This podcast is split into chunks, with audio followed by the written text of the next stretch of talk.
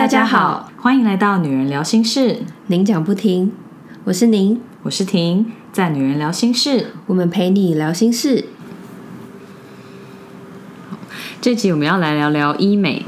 除了这个是很久以前室友跟我们许愿过的主题之外，我们的特别来宾对这个主题也有一些心得。让我们欢迎小宁的妹妹 Annie。嗨，大家好，我是 Annie。哎，你又来了，很开心。我们这一集有透过 IG 做室友调查，问大家有没有做过医美的疗程，回答有的有四十七趴，没有的有五十三趴，比例是一半一半。嗯，我觉得跟我想的好像差不多，就没有特别觉得会很高或是很低。嗯，我是觉得好像比想象中的低。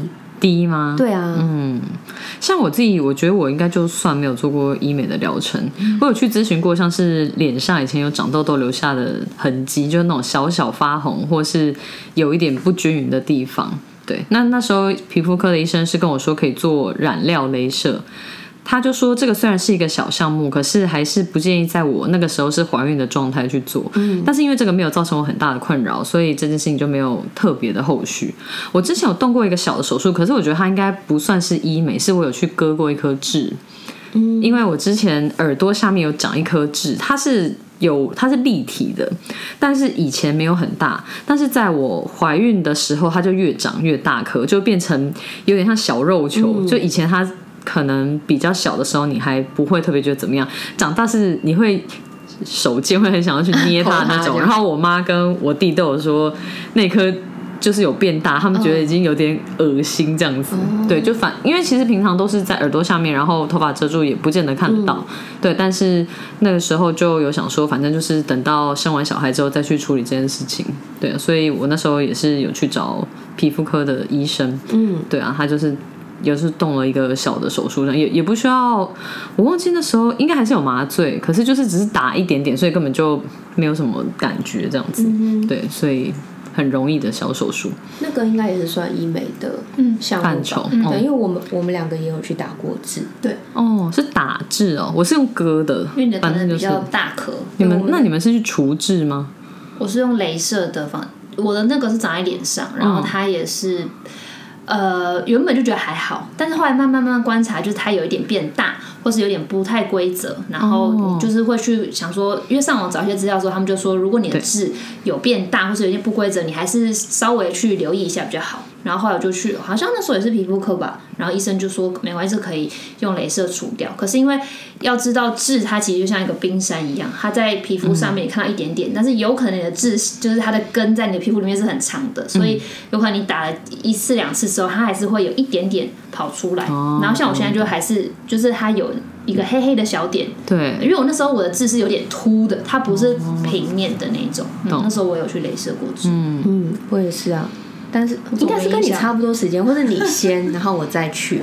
我好像在下巴，其实我现在已经不记得。对啊，因为我你现在讲，我才发现你们两个脸都蛮干净。因为像我脸上就蛮多颗痣。哎，你不讲，我其实也没有。就平常都是看脸，没有不会特别觉得很多啦，只是因为你的是小小。对啊，是小颗的，是小颗的。对，因为我的其实长得很不明显，它在下巴。嗯。然后对，就超不明显的，其实打不打都没关系。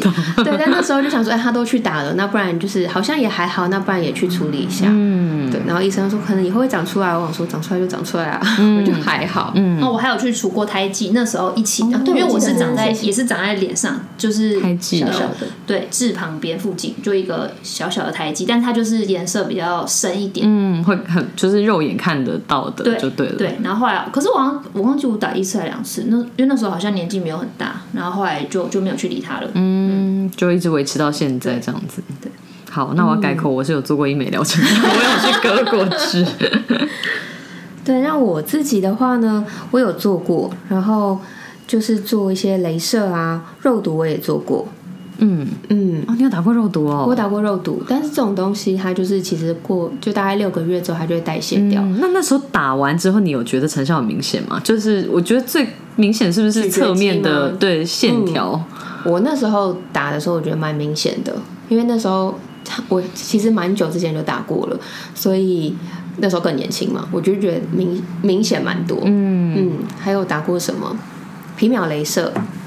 皮秒。我现在在做的就是我我不是说我的脸颊比较容易泛红过敏。对对对。然后我打的是比较针对我的脸颊的那个状况的保养型的镭射。目前就是这样，因为后来皮秒它其实也是除斑呐或者什么，但其实我脸上我自己觉得瑕疵没有很多，所以我。打了那一次之后，我也发现我好像不太适合那种形式的，因为它的热能聚集会让我的，我后来打完之后，我的脸的那个过敏整个压起来，然后就变得非常的严重。后来我们就是跟咨询师讨论，就说我可能不太适合那某一些类型的镭射，对我来说不适合，所以我就是只打比较保守的这样。哎，你应该可以分享的比较多。好，那我今天我有统整了一下，就是我做过的医美的项目。可以分为脸的跟身体的，然后像镭射，我觉得就是很基本的，就是，但我可以分享一下我打过什么镭射。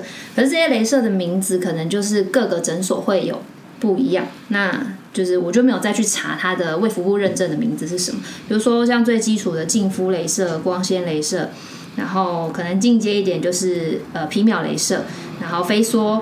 然后我的那一家医美诊所还有一个是光皮秒，好多，还有光秒镭射。然后呃，比如说比较保养型的，就像海飞秀，海飞秀它就是比较像用机器在帮你的脸做一个清洁，然后除粉刺，这样它就不是镭射。然后我也有打过那个肉毒咀嚼肌。然后我那时候呃，其实我没有到非常严重，可是我后来发现就是呃，我有一阵子是我会不自觉的。不管是我醒着还是睡着，我好像会咬牙切齿，嗯，然后就导致我某一边的脸颊，我会觉得它很不舒服、很紧绷，然后影响到我的头痛。对，然后后来我就就是我就特别再去诊所咨询，然后去跟医生讲，然后后来打完之后，真的就是因为肉毒它其实发挥的效果蛮快的，嗯，然后打完之后，我就真的就那个症状就没了，因为你就你就咬不住，你就你咬牙切齿，那那个肌肉也就也没有没有反应，所以对我来说就是。肉毒对我来说不是只是外外形好看改变，它就是有让我的身体的一些小小的毛病有被缓解。然后像比较呃大一点的，就比如说我做过美国的音波音波拉提，然后还有前阵子在今年有去做过眼周手术。那我的眼周手术就是我去把眼袋做一个移位，然后呃脸脸上就是有泪沟，就是太瘦的地方，我去做补脂。就补一点点的脂肪这样子，那身体的部分就是腋下除毛，就是比较基本的。然后私密处除毛我也有做，然后我之前有打过小腿肉毒。小腿肉毒是让小腿的肌肉不要那么那么明显，对，然后让它的线条可以好看一点。其实肉毒主要就是让你的肌肉可以放松，然后放松的话，它的线条可能就会比较顺。嗯，就视觉上可能小腿就看起来比较细这样子。对。因为 Annie 之前有在节目上分享，你是一个很精打细算的人，但是你很愿意花钱在医美吗？没算蛮，对我的花费来讲的话是蛮蛮值得，就是会让我觉得愿意投资的项目。因为看的也是看得到效果，是不是？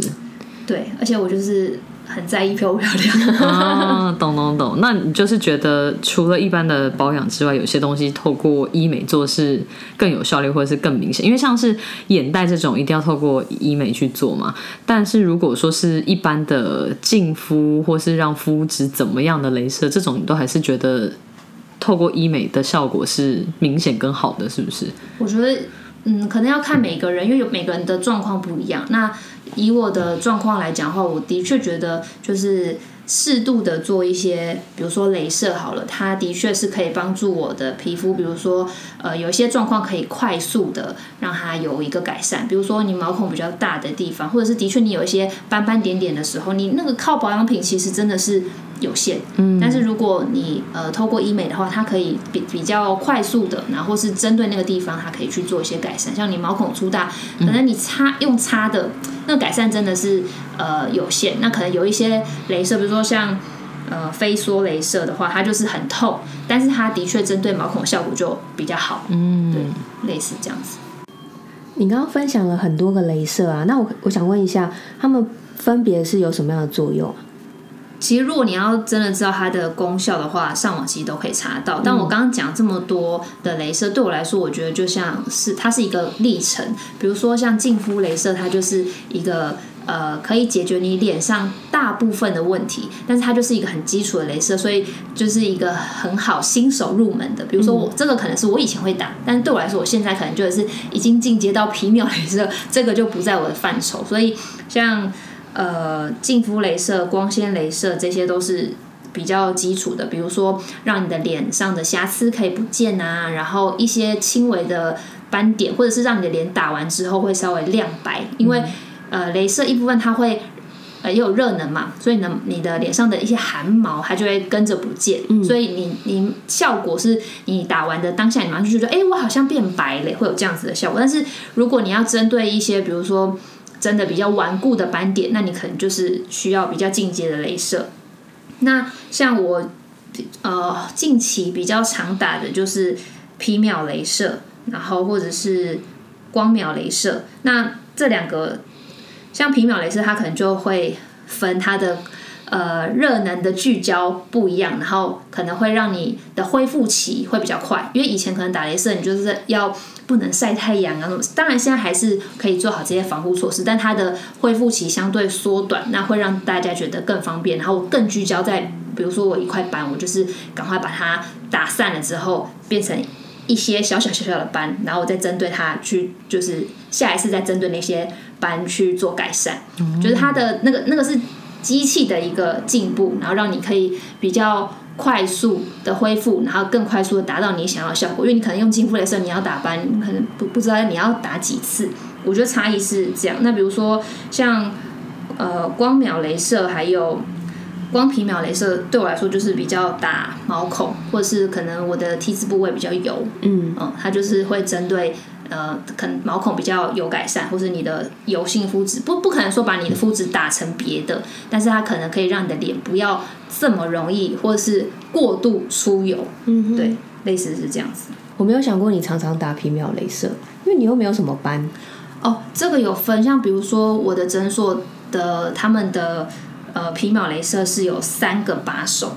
那可能像我的咨询师就会说，比如说第三个把手是可能是打班的，他就会说我不需要，那我可能就打两个。嗯，把手是什么意思啊？就是他们可能会换那个探头。哦。对对对，他就可能比如说你你呃配备全打，可能就最贵。嗯。那你可能就打呃比较基础的，或是你打中间的，它价格就会不一样。嗯。然后就其实这都是依照个人的需求，嗯，可以去做调整的。你这样怎么决定多久需要去补啊？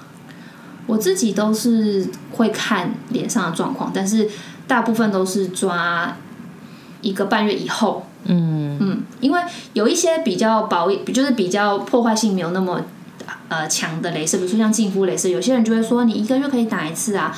可是比如说有些人会觉得皮秒镭射它就是一个很大的整理，那可能有时候也要看医生，如果他医生下手比较重，你可能脸就是会很红啊，或者是你会有一些需要。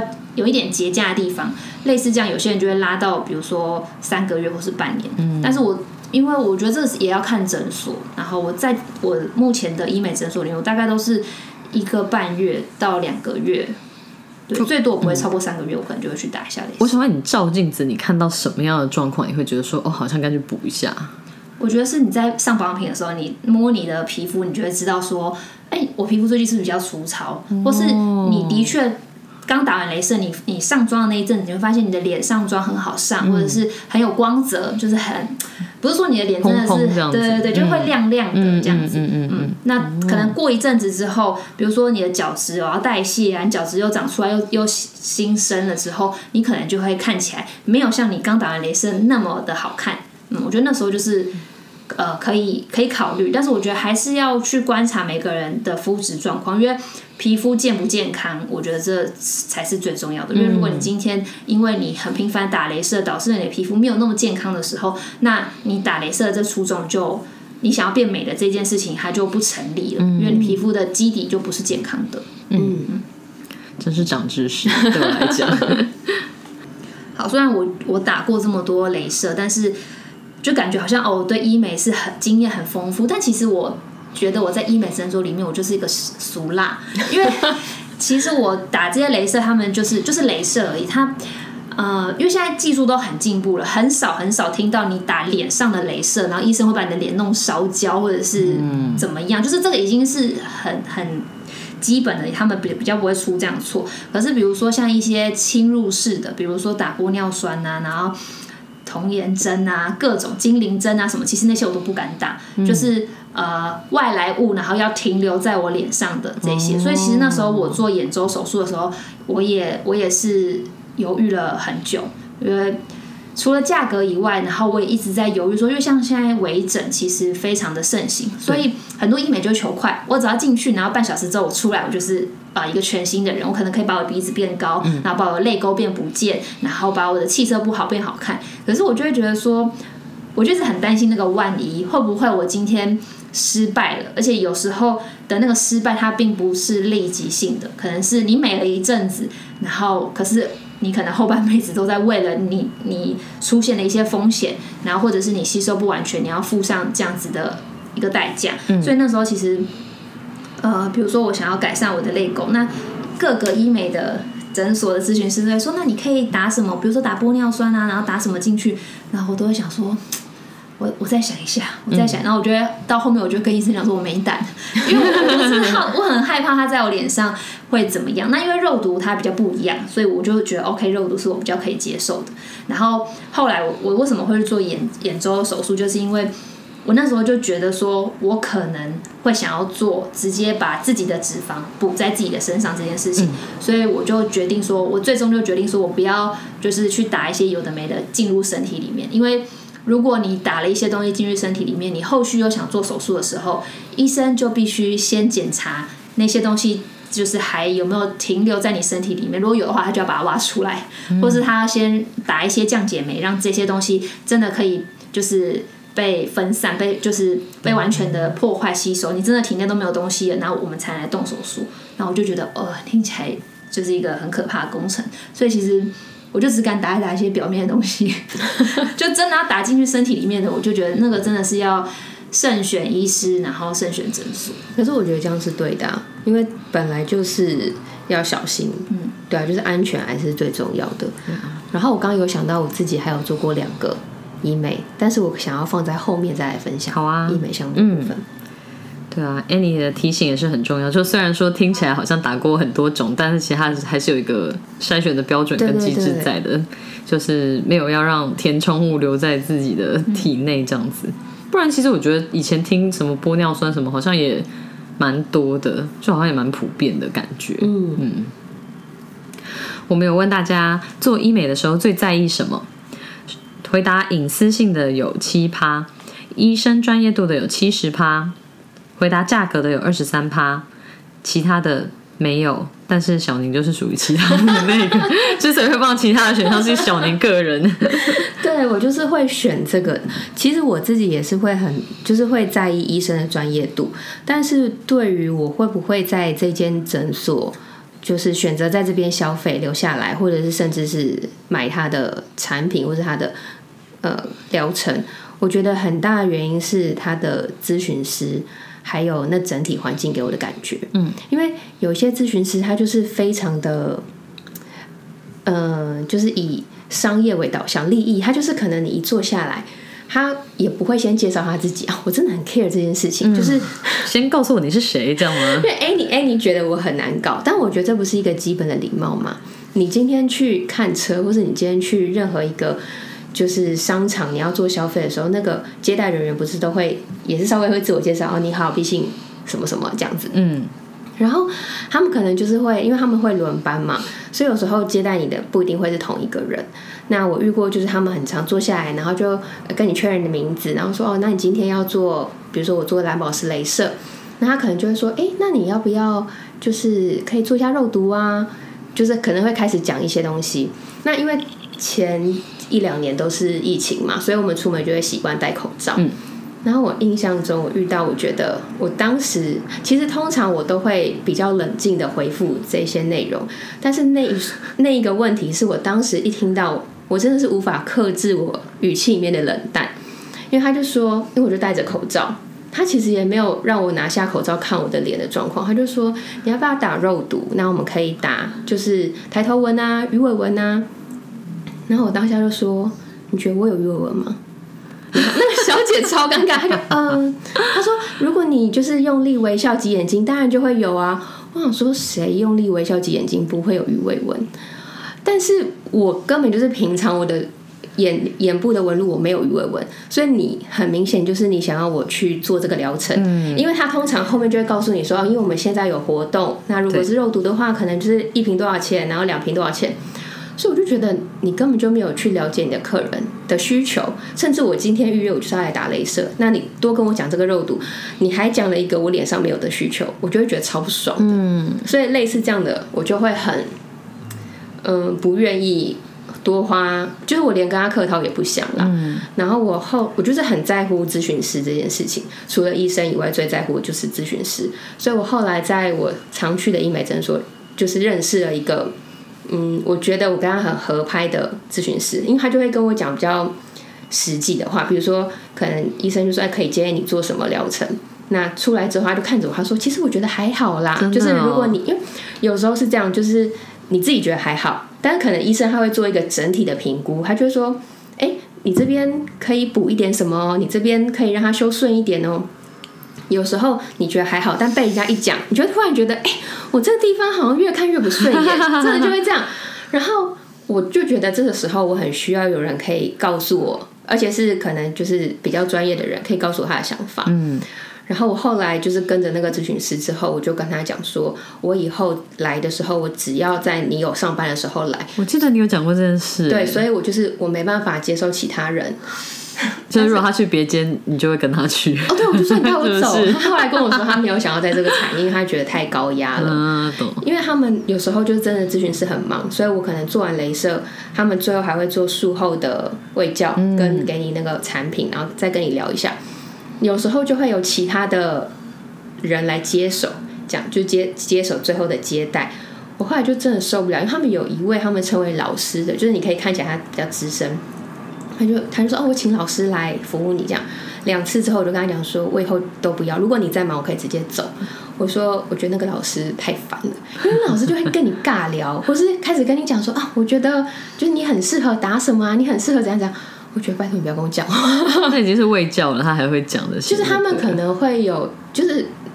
嗯，我觉得他们比较习惯会拉关系的那种感觉，但你就不想，就会问到说，哎，你看你你你现在有男朋友吗？要不要帮你介绍？就是这这种的，我觉得 too much，对，然后我就会受不了，我回来跟 Annie 抱怨，然后他就觉得我超难搞，他就觉得咨询师就只是在做他的工作而已，可是我就觉得。没有啊，如果你要做你的建议，就是适当的建议，那真的就是适当的，而不是你们现在在推什么，然后你全部塞给客人，然后跟他讲说，哎，你可以做这个，你可以做那个，对啊，听起来会超不爽像我觉得你刚刚讲起来那个咨询师就蛮不专业的，感觉他就是照 SOP，就是客人如果说有兴对这个有兴趣，你就再卖他别的，或者他根本就也没在管你真的要打的是什么。对啊，因为他们有时候就只是我刚好有空，或者我比较新，然后刚好这个客人可能学姐没有时间接，那我先来接，就是很容易会有这状况。嗯，所以我后来就是讲的很清楚，就是我就只跟你。所以那个咨询师他后来离开的时候，他就有跟我说，他有交接给就是哪一个他的学妹，就请我以后找他。就我后来回去的第一次，那个学妹也不在，就是是另外一个。然后我就觉得，哎，我不是很开心。嗯，但我当然不会去，因为我毕竟也不是什么消费。几十万、几百万，我就是也不会说去为难人家。但是我后来就是预约的时候，我就跟他讲说，就是我就是固定找你有上班的时候，他就说好。我就觉得彼此讲清楚，不然的话，我每次去我心情都不好，我就会觉得我不想在这个地方消费。对啊，会啊，就很阿杂。对啊，花钱还要受气。嗯，你想说什么？你为什么 可以在旁边露出一个表情？想说什么？因为我想说，哎，感觉是那一个诊所他们的风气。就是这样，因为我去，我每次去我那一间诊所，我怎么都没有遭受到这样子的待遇。就是他们就会进来，然后就跟我打招呼，然后我就去旁边找位置坐。然后他们会先，比如说我今天就是要来打镭射，那他们就会把我有可能有购买的镭射的一些课程，他就会，比如说假设有三三个选项，他就会问你说你想要打什么。就类似这样，然后每次我去诊间的时候，医生看到我就说：“你为什么要打？你干嘛要打？对啊，你干嘛要打？”我也是很想问，想说 有什么好打？因为他对医生就觉得我有什么好打，可是我就觉得我觉得是定期来保养一下这样，所以医生好像也应该是说，可能他觉得我的问题也没呃没办法解决，比如说我可能比较严重的问题就是我的黑眼圈。那他可能顶多就是说，哦，那我镭射帮你加强一下。但这个东西就是大家都知道是没有任何方式可以完全根治你的黑眼圈，呃，而且加上我是过敏导致的过敏性黑眼圈，所以医生就会觉得说，嗯，你。他就是他好像从来也不会说，哎，哪里要再多打一点？我想说，是因为我看起来太知道我自己想要什么，所以你给我任何建议我都不会接受。还是医生人真的比较好。还有就是你之前就是有表明跟他们说你没有想要打那些侵入性的，所以可能他们可以跟你介绍的就是镭射类的或是保养类的东西。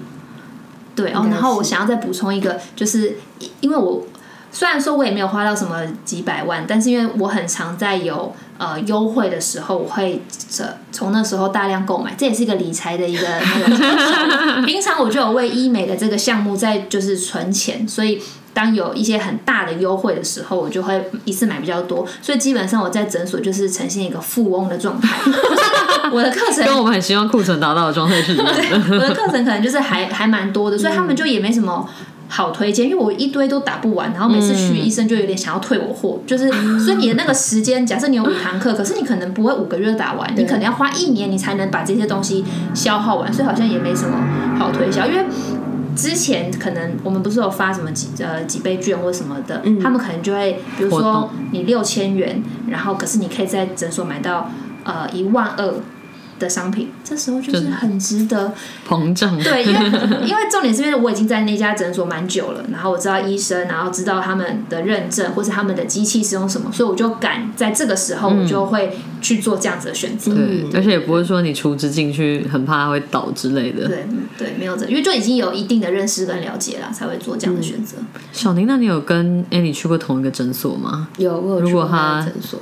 很推的话，有啊有啊，因为离我们家蛮近的，所以我之前有去过。然后我超，他们都会跟你喂叫什么，因为我每次都是想签了名，我就好走了，拜拜，我就我就直接闪人。他就是在跟我，他们会有时候会跟我聊天，但是都不是聊推荐的项目，就是会聊一些，比如说工最近工作还好吗什么。但这种我觉得是我可以接受的，可是那个范围可能也只局限在两分钟，除非是我自己。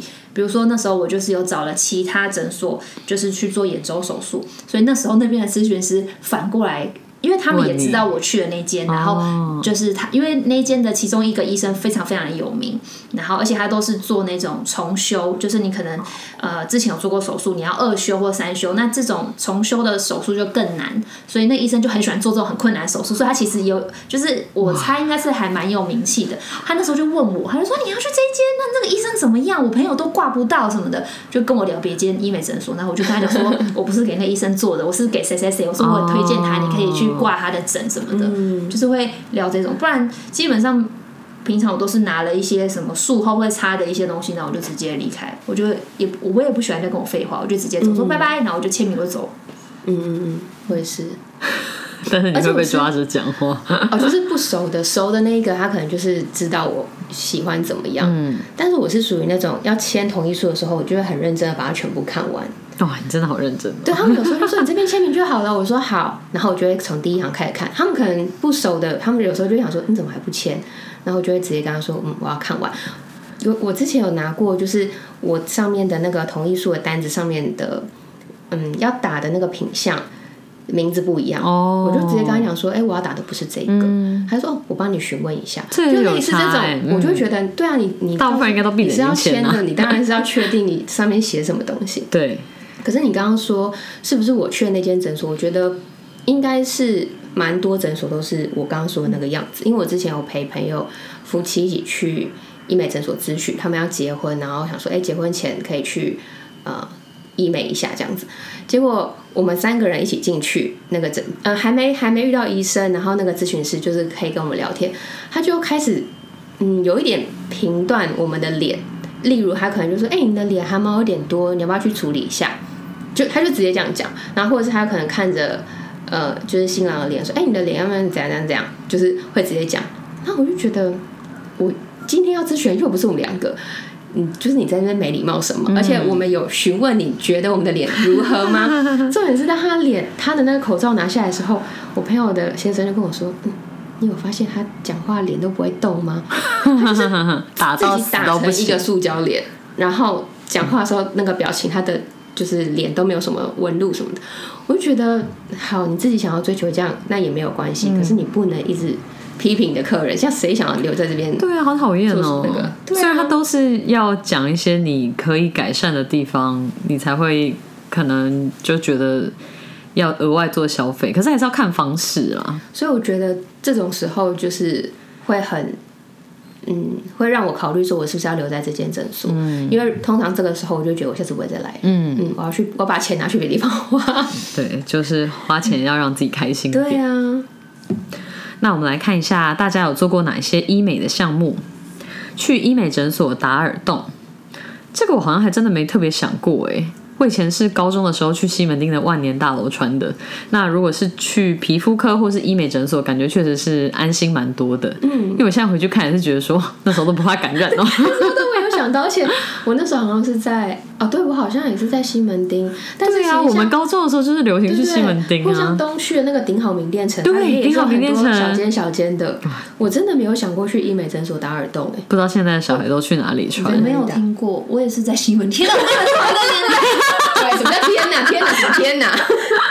可是因为西门有一些就是打耳洞的店是那种连锁呃比较大间的，然后感觉比较里面卖的耳环可能都比较贵的那种。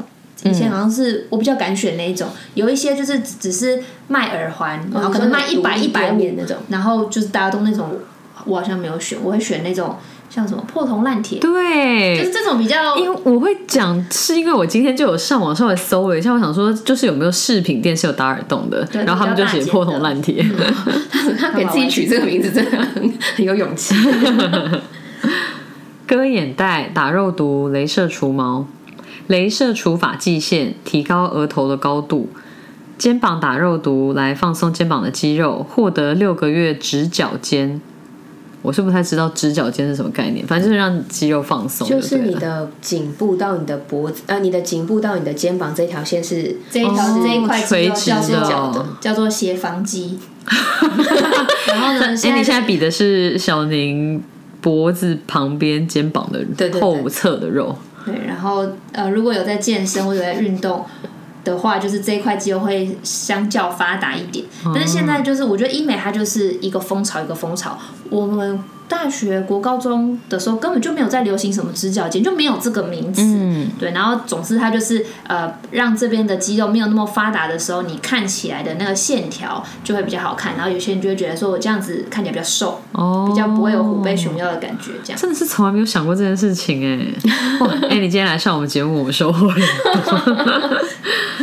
然后我看到这个室友投稿，我也想说，哦，原来也还是会有想要提高额头高度的。我没有特别想过这个诉求，哎，可能有些人就是那个距离比较短，他也是会觉得高一点比较好看。因为大部分应该都是要补发际线吧，尤其是男生。比较常听到有人要植发，而且现在植发也越来越盛行，因为大家就会说不用很贵，可能十十万、二十万其实就可以达到。所以现在已经。就是每一个阶段流行的东西真的都不一样，而且有随着科技的进步有不一样。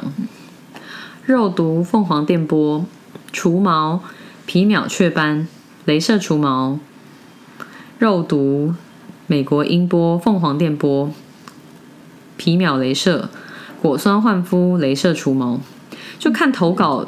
有做除毛的人真的是很多哎，我以前也有想过要去除毛，因为我就觉得哦，没有腿毛的话就不用刮，真的是蛮方便的。不过最后就还是没有行动，因为我妈以前就有说要不要送我去除毛，因为她就觉得我会手贱，以前有的时候又拿那个镊子拔腿毛，我觉得很疗愈。但是有时候皮肤就会红红的，我妈就看不太下去啊。腿毛哎，就不会真的全部一根一根拔，只是有的时候你稍微拔它一下。还蛮疗愈的，对。那如果说真的有除毛的话，就是可以一劳永逸嘛。所以对很多人来讲，应该真的是一个很值得的投资。我们等一下就也会接着分享大家觉得值得的这个部分。就蛮多人说，镭射除毛是很值得的。那你那时候怎么没有接受你妈的好意？因为我忘记我妈那个时候是说要带我去做还是怎么？因为我那时候好像也是觉得说还要几次疗程，我那时候也觉得很麻烦，六次还是八次还是少六次？对啊，对，我就觉得感觉好像蛮麻烦的，然后也没有到那么有动力，因为我觉得也不是说一天到晚都要穿短裤或是裙子，就我觉得有的时候除一下也还好这样。我第一次接触到镭射除毛是我的我高中的时候知道我的高中同学，他妈妈带他去做镭射除毛，然后我觉得天哪，超酷的，因为他就是长得很美，他就是属于我，我觉得他真的是我心目中可以算是女神等级那种美。然后他穿衣服也都很好看，然后就是假日也都会穿短袖，呃，无袖的那一种。然后那时候知道他去做镭射除毛的时候，我觉得很，我我想法脑袋的想法冒出的字眼是先进。因为我没有想到是妈妈会带，妈妈会建议他，而且才是个高一高中高一嗯高一还高二就去做了。我说天哪，你们的想法好前卫哦！我也是这一次看到室友们很多都在说除毛，我有点惊讶，因为我自己是属于没什么毛发的人，那所以你才不会想到这件事情啊。对，因为那时候只想说，哎，一毛还好，虽然我自己也有去做。但是那个困扰的程度没有很大，就是有做也可以，没做也没关系嗯。但是看到大家这样想写，我才想说，哦，对，可能有些人他是属于毛发量比较多的，那就会真的还蛮烦。对啊，对我自己是觉得腿毛比较麻烦一点，腋毛，嗯，反正就是该除的时候也除，也还好。对啊，我自己就觉得没有造成大痛苦，就没有特别想。我自己是觉得，就是如果真的有腿毛的话，有时候看到。他们穿短裙，我都会觉得你要不要先拜托你，可不可以先处理一下？有的对，有的真的是还是会影响美观，就是而且会很有些人是真的很明显，嗯，他们觉得你你你穿裙子之前怎么没有先用一下？已经很长或是比较粗之类的吗？就肉眼明显可见。对，你想说什么？没有，我刚想说，因为我看到除毛的时候，我就直觉就觉得是腋下，我刚刚没有完全没有想到身，因为腋下除毛应该是一个最。基础就是大家觉得是最基础会入门的，嗯的呢。而且打腋下除毛的话，还会就是连呃附加美白的功能哦。因为我们皮肤比较常摩擦的地方，一定都会比较暗沉。对，但是如果你是稍微打雷射，它都偷多多少少都还是会有，就是比较就是亮白，然后美白。然后比如说像我运动，我就会需要举手。需要穿运动内衣，穿无袖，所以我就比较在意这部分。嗯，虽然我是我也是蛮早就就开始打，因为这种因为以前很流行那种日式除毛，然后不会痛，然后它其实也不是医美诊所，它就是可能什么除毛小站之类的那种，然后也因为真的也不会痛，它就是冰冰的，然后可能两边就是大概两分钟就结束了，然后价格也没有很贵，也太快了吧？嗯。所以其实就觉得哦，好像很方便，然后就是会定定期去，定期去，然后默默的一下就就这样，真的就是没有毛发再长出来。对我听到的也是，你如果常去做那种一般的除毛，不是镭射的，他就说你越除它会越少，或是会越细之类的。我听到是这样子。我去的好像也是跟你一样的那种。我们那时候一起去吧？哦，是吗？真抱歉，我忘记了。没关系，哎，你记得就好。然后我刚刚有说，我可以分享我还做过的。呃，我做了那个海福音波，然后我还做了另外一个是呃中医的针灸，嗯，针灸脸部，然后我觉得就是中医的针灸很推，对，因为海福音波我我做的其实它它其实就是做拉提，然后可以消就是你的呃就是让你的轮廓线比较紧实比较明显，那我那时候是先做这个，我做完之后觉得的确有差，但是。嗯，没有到非常非常的差异很大，可能也是我本身肉比较多，所以他就可能觉得说，那你可能就是一年之后再来打这样子。那我后来去做了那个中医的针灸，有一部分是因为我想要就是让我的下颚线条比较明显，嗯，然后另外一部分是因为它是做整个脸的，所以其实它会让你的气色整体都会变比较好。因为像我们刚刚讲的那些镭射啊，或是音波这种东西，它可能就是。嗯，你一次只能改善一两种，它比较没有办法让你的，比如说你让你的脸部的线条立体，那它可能就是专注于这一块。可是我去做那个中医的针灸之后，发现，哎，它不只是让你的线条立体，它可以让你的整个气色、你的脸部的循环整个变好。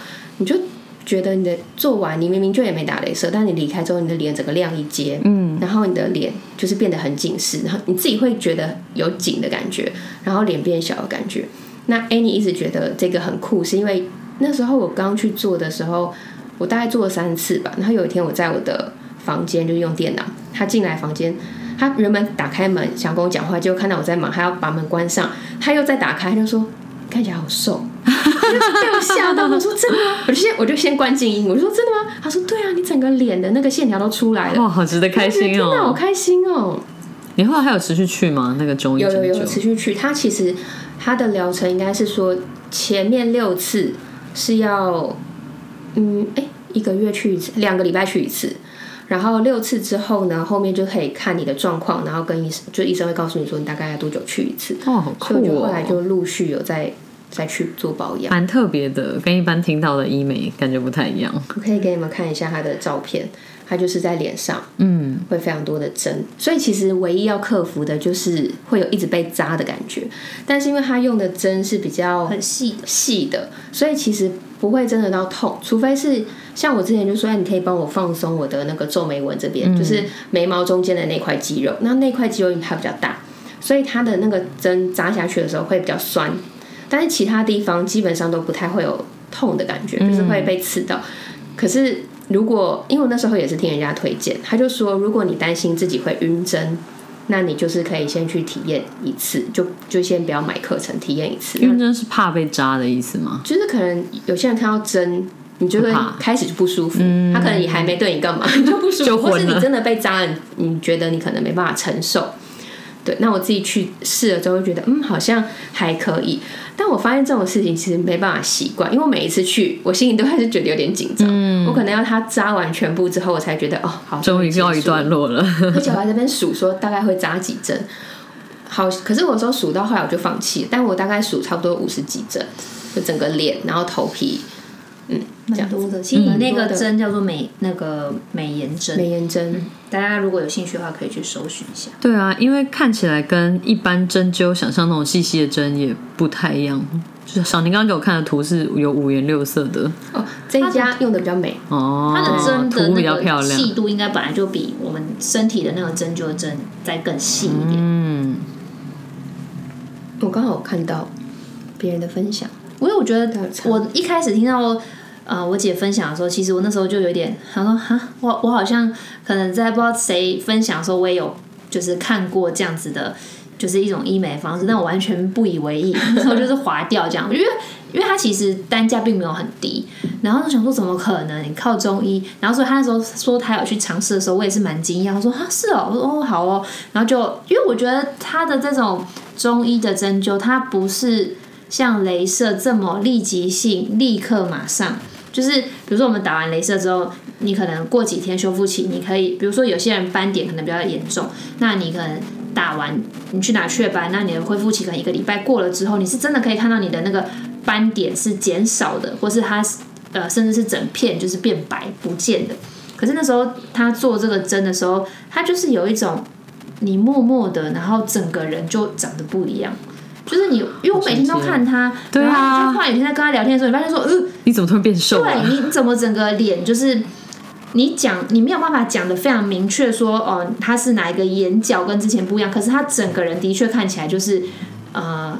晋级了，嗯，对，就就是真的，整个整体是有提升的，我觉得哇，超神奇！收到这种评价，真的是绝对会再去打，钱就给他花下去。真的，而且后来我跟他分享价格，其实就觉得，就跟如果你有想要去定期的去做镭射那些保养，他这样算下来，他没有比较贵。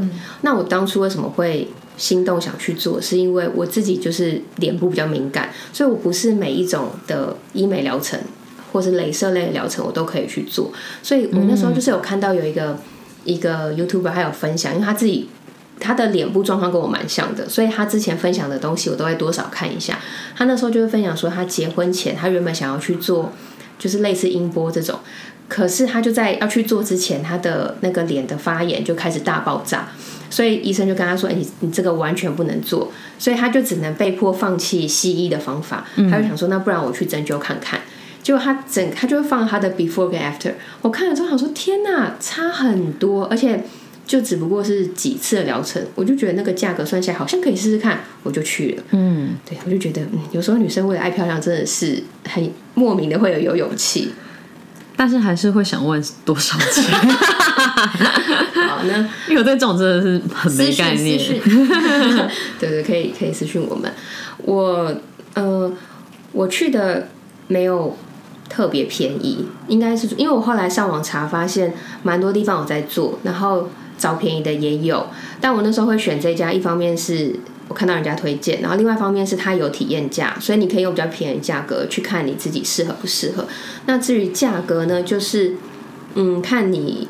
之后有没有要购买他的课程？嗯，课程越多，它的价格越便宜。嗯，它大概就是三到六千单次，单次。OK OK，对，因为我真的是没什么概念，所以想说还是问一下，给跟我一样没概念的人参考一下。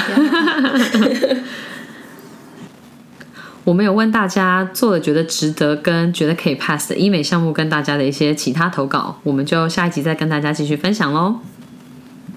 如果你喜欢我们的声音、节目内容或我们分享的心事，欢迎订阅这个 podcast。如果你是用 Apple Podcast 收听，请给我们五颗星的评价，给我们鼓励哦。有任何话想对我们说，都可以写 email 给我们，或者是在 Facebook、IG 搜寻“女人聊心事”，您讲不停就可以找到我们喽。我们经常会在 IG 开征求听众们意见和经验分享的调查系列，有兴趣参与调查的室友们，记得追踪我们的 IG。我们会把相关的链接放在 Podcast 的资讯栏中。女人聊心事，陪你聊心事，我们下次见，拜拜。